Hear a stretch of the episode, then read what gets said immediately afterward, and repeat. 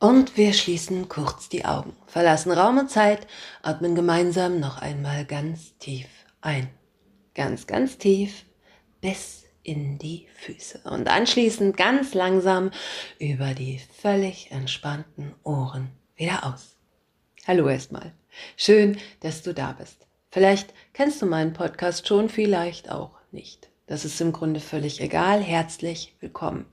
Und damit soll es auch direkt schon losgehen. Ich wünsche euch allen, die es auch hören, viel Spaß und gute Unterhaltung mit einer neuen Folge. Hörst du es auch? Deine Stärken, Silly vom Album Kopf an Kopf. Als mein Sohn noch sehr klein war, also so ungefähr zwei Jahre alt und kurz vor seinem Eintritt in den Kindergarten stand, sagte mir ein befreundetes kinderloses Pärchen, zwar ohne aktive Nachfrage meinerseits, aber dennoch im Brustton völliger Überzeugung, also wenn wir mal Kinder haben, dann gehen die aber auf jeden Fall alle in den Waldkindergarten. Mein Sohn, der noch gar nicht verstand, was Waldkindergarten überhaupt ist, brach augenblicklich in Tränen aus. Ich nahm ihn tröstend in den Arm, nickte dem Pärchen verständnisvoll zu und beschloss mit ihnen nicht mehr über Kindererziehung zu reden. Fest steht, wenn dieses Pärchen das Glück gehabt hätte, meinen Sohn als ihren Sohn zu haben, sie könnten sich heute schon darüber gewiss sein, dass er sie spätestens im Alter seiner Adoleszenz vor den Europäischen Gerichtshof für Menschenrechte bringen würde. Keiner wird die eigenen Kinder jemals so sehen können wie ihre Eltern, die sie, wenn sie noch klein sind, Tag ein, Tag aus durchs Leben begleiten. Niemand sieht in uns das, ob wir noch Kinder oder schon Erwachsene sind, was unsere Eltern in uns zu sehen vermocht haben. Niemand kennt all diese kleinen und großen Geschichten, die mit unserer Geburt, mit unserer Zeit im Kindergarten, mit den ersten Freundschaften, dem Wachsen, dem Größerwerden, dem stetigen Streben nach immer mehr Autonomie, den unvermeidbaren körperlichen Verletzungen, den seelischen Enttäuschungen und auch den Erkenntnissen übers Menschsein einhergehen. Und deshalb kann auch niemand außer eben den Kindern und den dazu passenden Elternteilen selbst verstehen, wie es sich individuell anfühlt, wenn die Zeit angebrochen ist, wo die Wege sich trennen müssen, wo Ablösung vom Elternhaus stattfindet, wo die Hormone und im Grunde der komplette Geisteszustand auf beiden Seiten verrückt spielen wenn Erwachsenwerden und Erwachsensein zum Teil mit brachialer Fallhöhe aufeinandertreffen und alle gleichermaßen und doch völlig verschieden erschüttert darunter leiden müssen. Ja, das muss eine verdammt harte Nuss sein. Und ich atme bewusst tief durch, wenn mir wieder eine befreundete Mama erzählt, was bei ihr zu Hause gerade alles geboten wird. Ich weiß ja, der Tornado der Pubertät, er wird auch unseren Familienhaushalt eines Tages ebenfalls erfassen. Aber noch ist Zeit. Zeit genug, um jetzt und hier ein bisschen was darüber zu erzählen. Wie breche ich das Schweigen? Wie füge ich uns zusammen? Wie kann ich uns beschützen? Sag, wie fange ich's an? Wir sind wieder zu zweit alleine und bleibe ich jetzt still, will ich doch nur zeigen, dass ich an dir nichts ändern will. Deine Schwächen sind auch Stärken, an dir gefällt mir alles gut. Ich will dich nicht verletzen, hab nie verstanden, warum ich's tu. Wir wählen Worte, um uns zu streiten, als wären wir uns nicht genug. So oft vergessen wir zu sagen, wie gut wir uns beide tun. Genau so fühle ich das mit, wenn Mütter mir erzählen, wie es in ihnen gerade aussieht. Wenn das Kind nicht mehr das Kind ist. Das ist ein Mensch, der sich seit seiner Geburt stetig und rasend schnell entwickelt und verändert hat. Und da sind all diese Bilder, die man im Kopf hat. Vom ersten Zahn bis zum ersten Kuss. Und man war Teil des Ganzen. Man durfte bei vielem dabei sein. Man durfte begleiten, man durfte sich häufig mitfreuen, man hat Tränen getrocknet, Wäsche gewaschen, Lieblingsessen gekocht und Schuhe geputzt. Man wusste irgendwie immer, dass man zusammengehört in einem familiären Konstrukt. Man war mit und füreinander da und jeder hatte seine Rolle in diesem Verband, der nicht festhalten will, aber verbunden bleiben möchte. Da sind all diese Bilder der Vergangenheit, die bei jetziger Betrachtung nur noch absurd wirken. Sie haben nichts mehr mit dem zu tun, was aktuell ein Faktum ist. Da steht der Nachwuchs in Echtzeit vor einem ganz so, wie er jetzt eben ist. und dass er sich die Haare am Kopf kahl geschoren hat, während er sie sich unter den Armen aus dem ärmellosen T-Shirt herauswachsen lässt. Das ist es doch gar nicht, es diese Mütter wirklich so fertig macht. Es ist nicht, dass sie wissen, dass er seit Wochen nicht mehr zur Schule geht und gerade so eine No-Future-Episode in der gefühlten Endlosschleife abspult. Es ist auch nicht diese Perspektivlosigkeit, die er in jeder Bewegung ausstrahlt, wenn er an Wochentagen mittags um zwei Uhr verschlafen und in Unterhosen durchs Treppenhaus schlurft, um sich eine Cola und ein Bier aus dem Keller zu holen.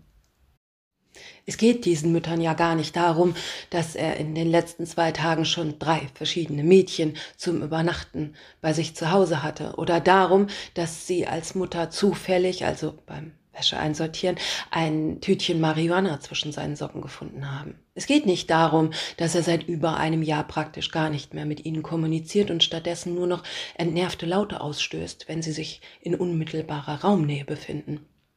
Nein, nein, mit jeder einzelnen dieser Tatsache kämen sie als sturmerprobte Mutter natürlich gut klar. Es ist die Summe aller Dinge. Und es ist die Penetranz, mit der das Schicksal ihnen scheinbar jeden Tag aufs Neue den nackten Arsch ins Gesicht streckt, wodurch das alles einfach immer schlimmer und schlimmer wird. Diese Mütter haben tierische Angst, dass es vielleicht doch nicht gereicht hat, was sie dem Nachwuchs gegenüber an Liebe und Zeit über die vergangenen Jahre entgegengebracht haben. Dass alles, auf das man gerne und bereitwillig verzichtet hat, dass alles, was man aus ganzem Herzen gegeben und auch geopfert hat, dass das alles einfach umsonst war und es ihrem Jungen vielleicht rückblickend gar nicht geschadet hätte, hätten sie ihn von Anfang an in die Ganztagsbetreuung eines Waldkindergartens gegeben. Die Mutter- und Elternliebe dagegen, sie ist noch da und sie wird es immer sein. Egal auf welche harte Probe man sie stellt, sie ist bedingungs- und grenzenlos. Es sind doch bloß die ureigenen menschlichen Ängste, die die Nachkommen schützen wollen. Es ist die Verzweiflung, die pure emotionale Überforderung und auch eine völlige Hilflosigkeit, die in derart rauen Zeiten erbarmungslos zuschlägt. Ich kann alles an dir leiden. Ich mag es, wenn du lachst. Bin zu Hause in deinem Chaos. Liebe, was dich anders macht. Und scheint, als würd nichts stimmen verlieren wir uns nur im Kleinen. Kann ich zeigen, wie ich dich liebe, das wird eine Schwäche von mir bleiben. Deine Schwächen sind auch Stärken, an dir gefällt mir alles gut. Ich will dich nicht verletzen, hab nie verstanden, warum ich's tu. Wir wählen Worte, um uns zu streiten, als wären wir uns nicht genug. So oft vergessen wir zu sagen, wie gut wir uns beide tun. Liebe Mamas, liebe Papas, haltet durch. Ich habe keine Kinder in eurem Alter und ich habe auch keine Ahnung, wie man es richtig macht. Ich erinnere mich bloß an eine einzige Szene aus meiner eigenen Adoleszenzphase, wo ein Brief der Schule nach Hause kam, in dem man meinen ahnungslosen Eltern schonungslos und ungefragt mitteilte, wie lange ich schon nicht mehr am Unterricht teilnahm. Und das, obwohl ich brav jeden Morgen den Bus genommen hatte und das Schulgelände hier und da sogar betreten. Außerdem eine ungefähre Hochrechnung meines Klassenlehrers, wie viele Entschuldigungen ich bis dahin wohl schon gefälscht hatte. Klar, kam nicht so gut an. Aber ich habe es damals einfach nicht ausgehalten in diesen verdammten Klassenzimmern und mit diesen langweiligen, klugscheißerischen Lehrkräften. Mich interessierte das alles nicht und ich hatte keine Lust, meine wertvolle Jugend einfach zu verplempern. Naja, meine Eltern haben natürlich geschimpft. Aber am nächsten Tag stand die Fahrt in meinen ersten Skiurlaub an und mein Vater sagte, wir vergessen das jetzt alles für eine Woche. Aber wenn wir wieder zu Hause sind, dann nimmst du regelmäßig am Unterricht teil. Und dann sind wir in den Urlaub gefahren und mein Vater hat Wort gehalten. Er hat meine Verfehlungen mit keiner einzigen Silbe erwähnt. Und ich habe auf einer inneren Ebene verstanden, es war nicht gut, es war nicht richtig, was ich getan hatte, aber ich war immer noch das Kind meiner Eltern. Sie haben nicht gesagt, dass sie mich trotzdem lieben, sie haben es mir einfach gezeigt und das war gut. Deine Schwächen sind auch Stärken, an dir gefällt mir alles gut.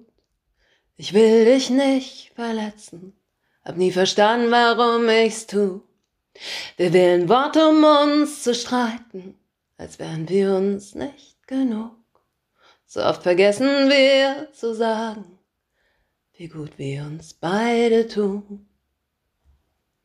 Unsere Grenzen sind längst verschwunden. Wir gehören uns nicht, wir haben uns gefunden. Und ich will dich bewegen. Ich will mit dir weiter, bring mich bis zum Schluss, denn du kannst mich bewegen. Und ich will dich. Deine Schwächen sind auch Stärken, an dir gefällt mir alles gut.